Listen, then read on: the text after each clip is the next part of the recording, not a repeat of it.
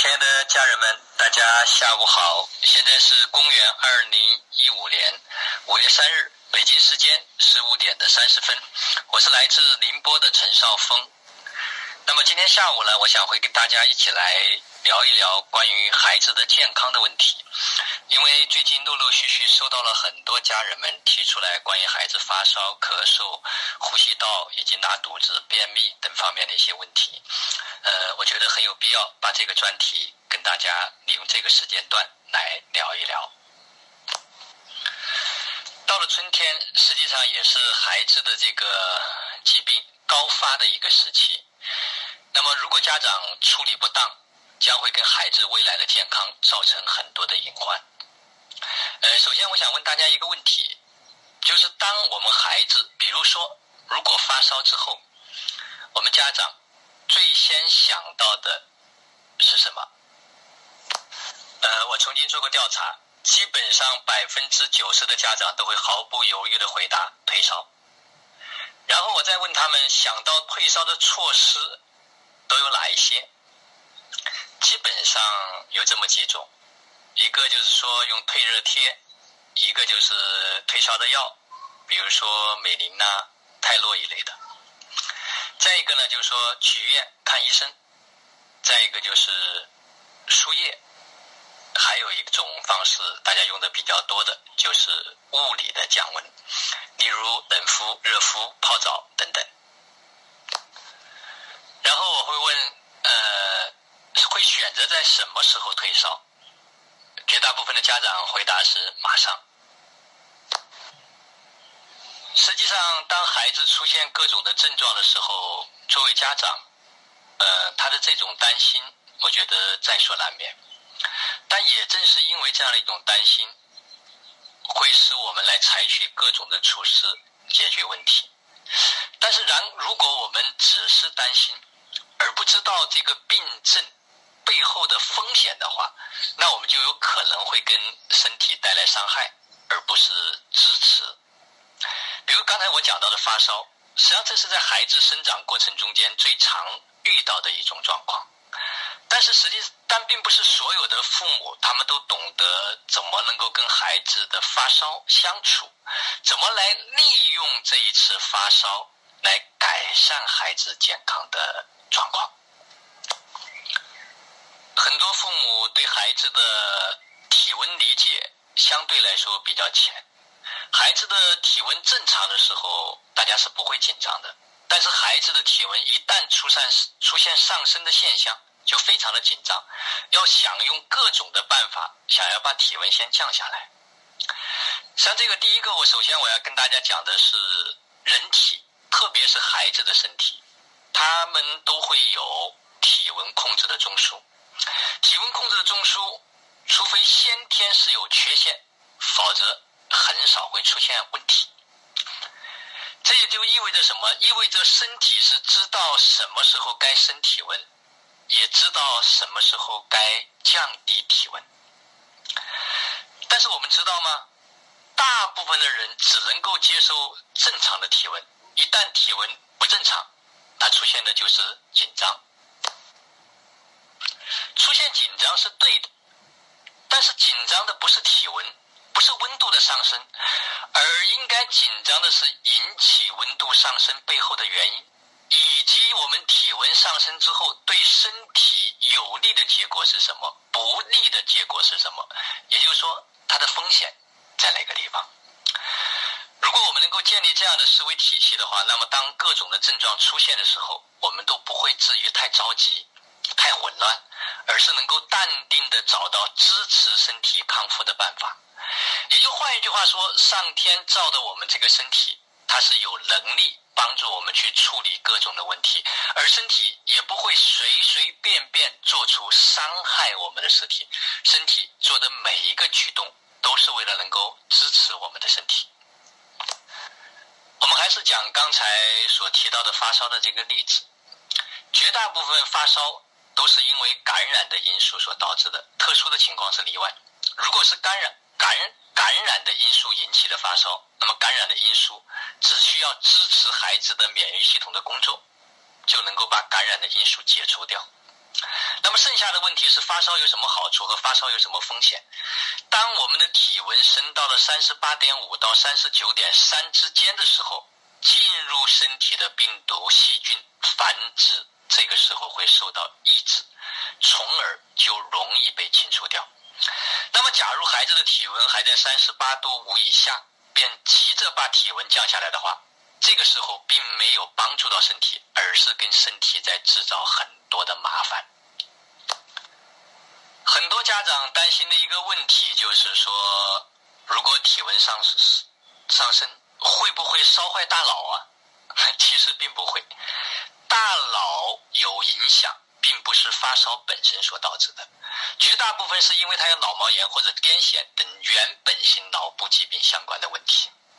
实际上，各位你知道，身体它不会无缘无故就是把自己的大脑烧坏，它绝对不会干这样的傻事儿。而发烧对于身体真正的风险是体温每一度的增加，身体的新陈代谢的速度会加快。如果身体的营养储备不够，那么孩子的身体就有可能处于营养不良的状态，而营养的不良就有可能使感染难以清除和使，或者是使更多的感染因素影响身体。所以发烧本身并不可怕，可怕的是新陈代谢速度加快的过程中间，我们没有给到及时的营养的供给，这样就导致身体会出现一个恶性的循环。所以，如果在孩子发烧的时候能够给到身体足够营养的支持，其实发烧是不需要过于担心的。这是一个非常重要的思维的方向。如果家长不能够了解这个思维，我相信他很难找到处理孩子生病时候他应该面对的方法。也就是说，身体绝对不会做出伤害他自己的事情。身体的每一个举动。都是有原因的。我们要知道的是，造成身体出现这种举动，它背后的原因是什么？比如说咳嗽，咳嗽就表示身体它需要通过咳嗽的这种方式排除到身体，排除掉进入身体的一些不需要的那些有害的物质。那么我们所要做的。就是要去采取支持身体，所以我在很多孩子咳嗽的时候，我教他们一个非常简单的方法，就是顺势疗法。就是我们先做出来大口哈气的动作，我们主动的咳嗽，那么身体被动的咳嗽怎么样就会减少。所以，当我们开始去主动支持身体的时候，顺应身体的时候，你突然会发现，哎呦，这个身体真的是太智慧了。我接下来想就发烧这件事情，我们当孩子出现这样的一种状况，我们该怎么样去面对？我给大家一些建议，大家看在日常的生活中间，看会不会有更好的能够在实践中间去总结。那么第一个呢，就是要增加孩子的喝水的量。不管他是哪种类型的发烧，增加孩子的喝水的量，可以降低因发烧带来的各种风险。你比如说，喝水可以降低惊懒发生的这种风险。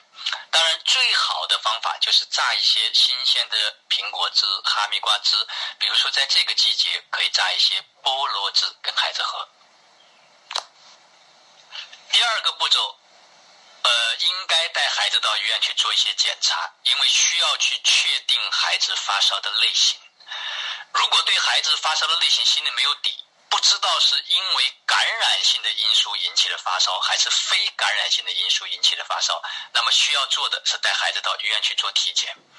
呃，到医院去体检的时候，大家可以注意，不一定要去看门诊，可以到体检中心直接开一个单子。这样就不用在那个地方排队，浪费时间，而且增加了医院内感染的这样一种风险。那么，只要确定了孩子感染的类型之后，才能够采取相应的措施，不然很多的措施都是多余且没有效果的。所以，如果不懂得确定孩子是属于什么类型的发烧，可以把体检的报告找专家、找医生去做一个解读。比如说，如果你遇到的是非感染性因素引起的发烧，就不太建议自己在家里处理，需要让儿科医生进一步的检查和做相关的治疗。这个时候退热贴、退烧药其实对孩子的病情控制是没有什么帮助的。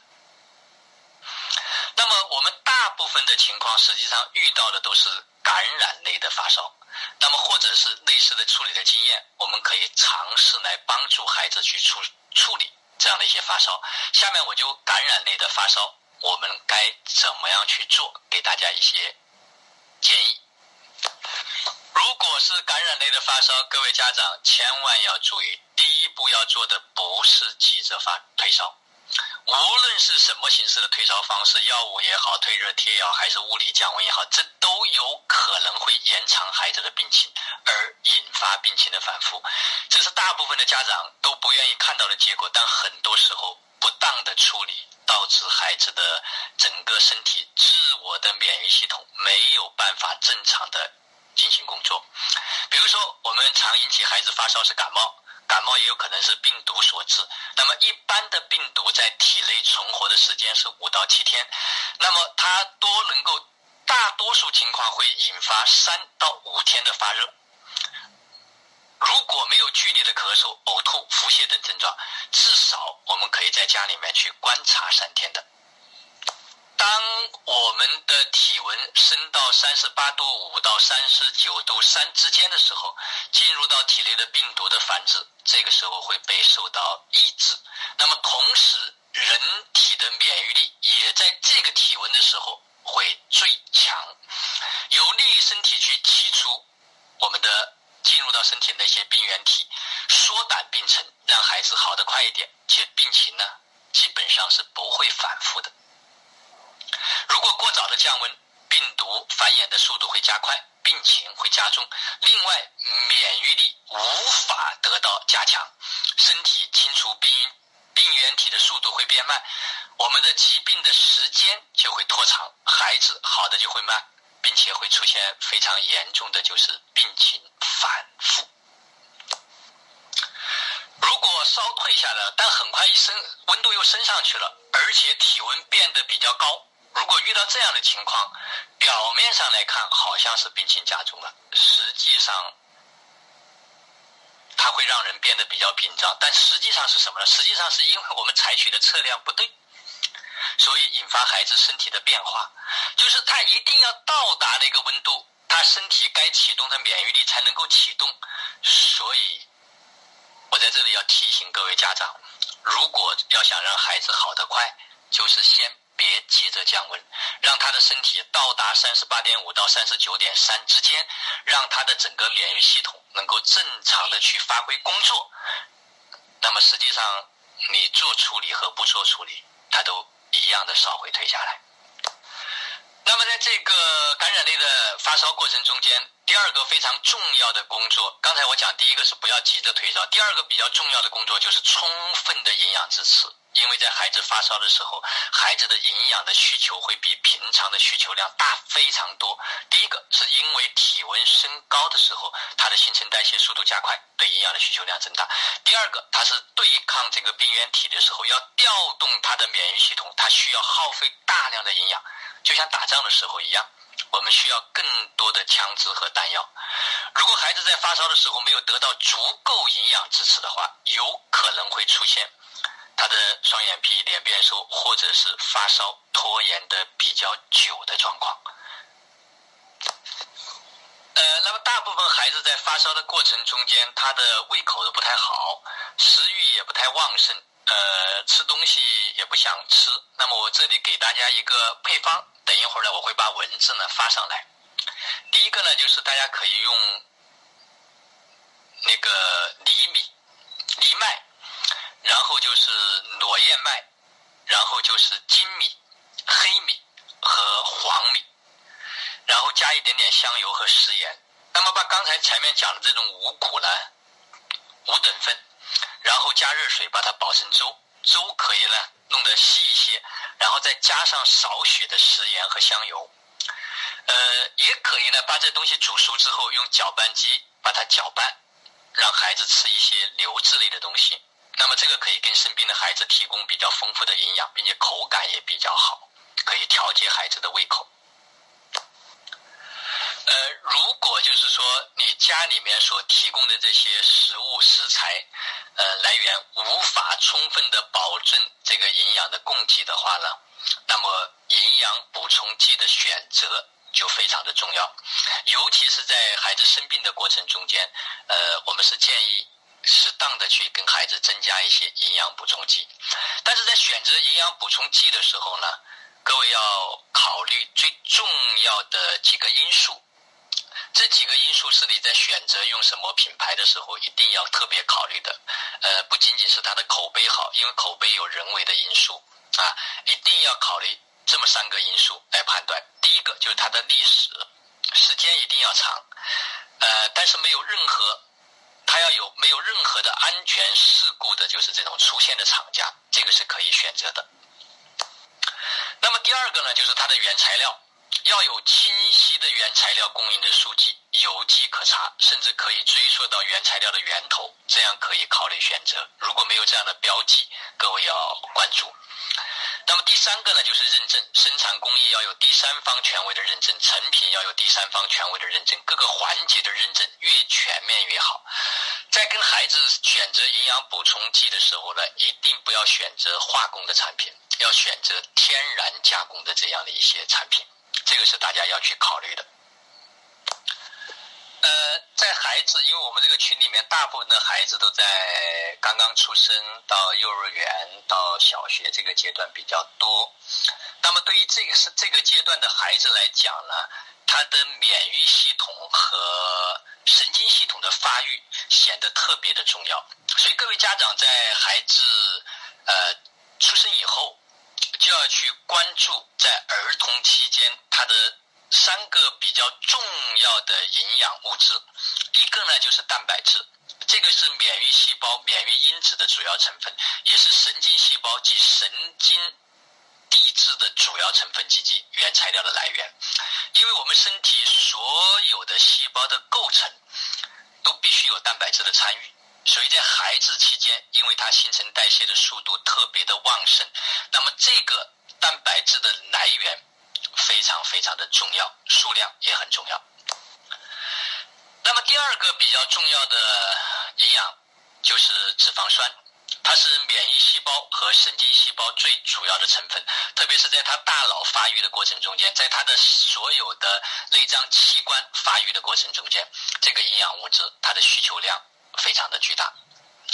那么第三个呢，就是各种的维生素和矿物质。那么维生素和矿物质就像汽车的机油一样，能够保持身体正常的运转。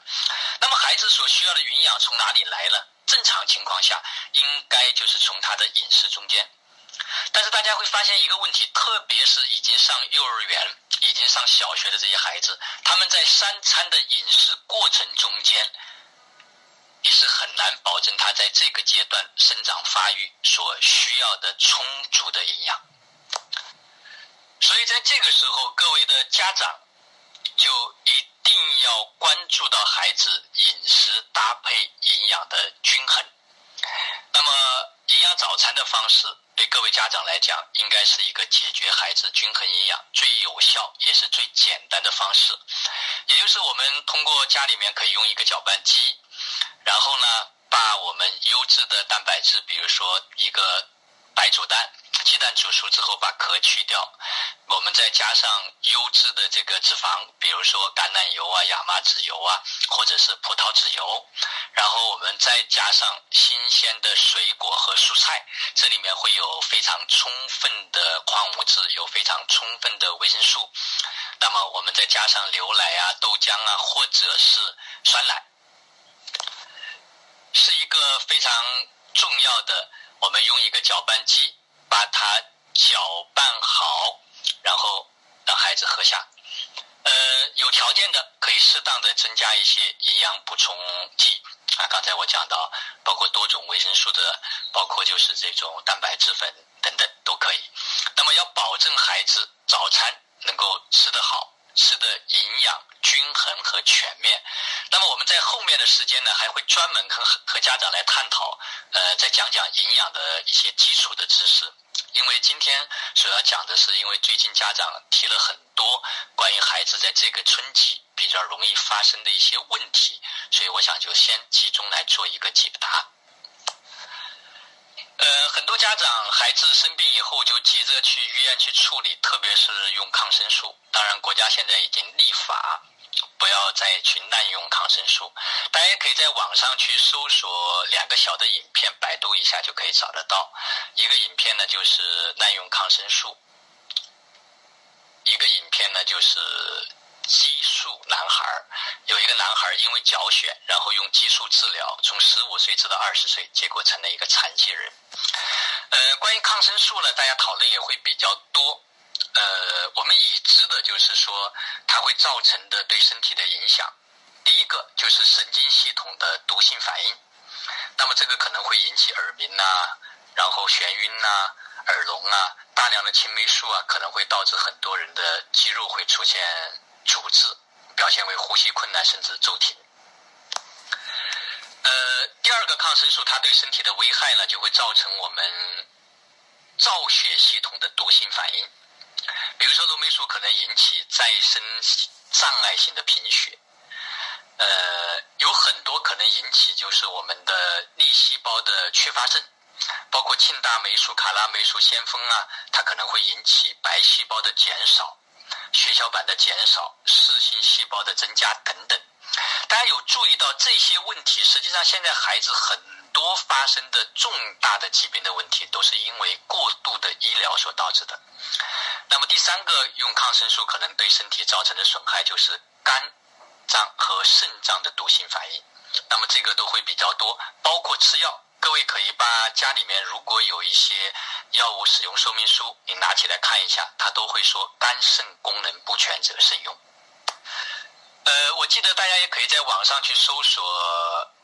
感冒导致的肾衰竭，这也是中央电视台的一个报道。这三个影片都在中央电视台报道过。就是一个小孩子因为感冒，后来吃了这个感冒药，然后导致他的肾脏功能衰竭，然后要找这个医药公司去打官司。医药公司最后就说：“你看我在我的药物使用说明书上写的非常的清楚，肝肾功能不全者慎用。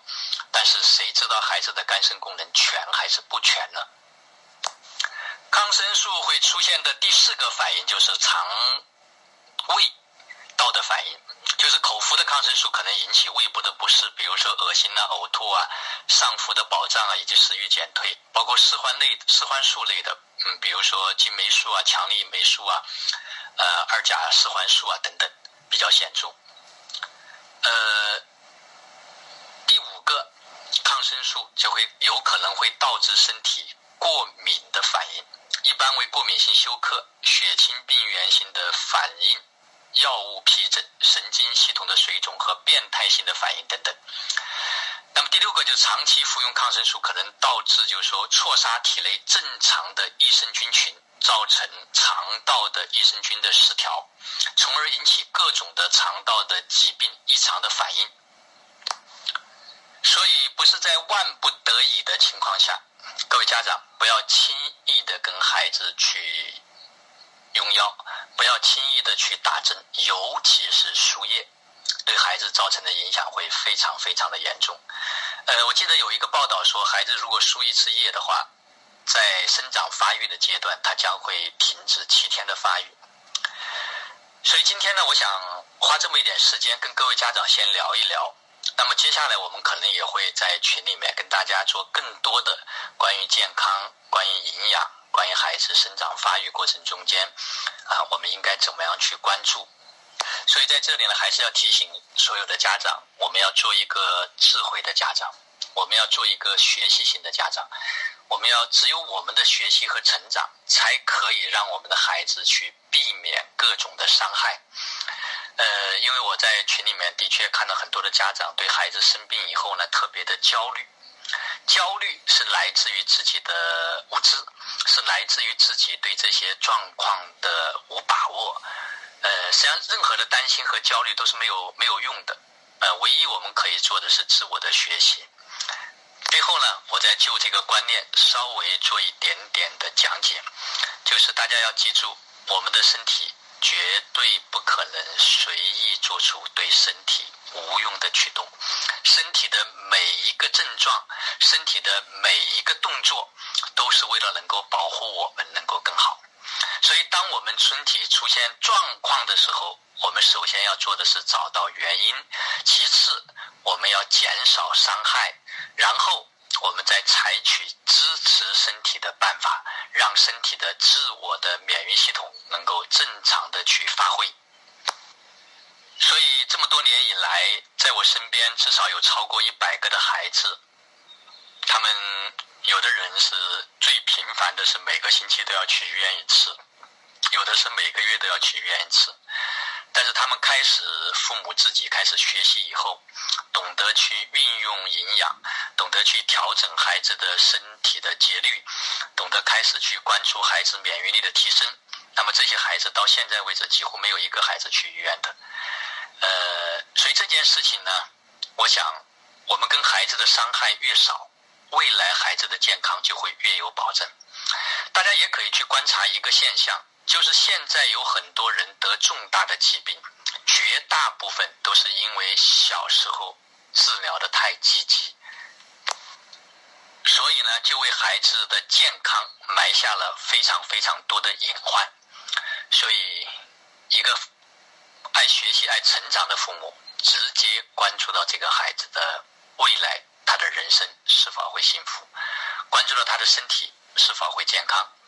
所以今天。我就花这么一点时间跟大家先做一个简单的交流，那么我们在接下来以后的日子里面会继续来深入的探讨，啊，如何能够让孩子一生都远离疾病，能够健健康康、快乐的成长。好了，我今天的分享就到这里，现在是十六点的零五分，我是来自宁波的陈少峰，感谢各位家人的聆听和支持，谢谢你们，再见。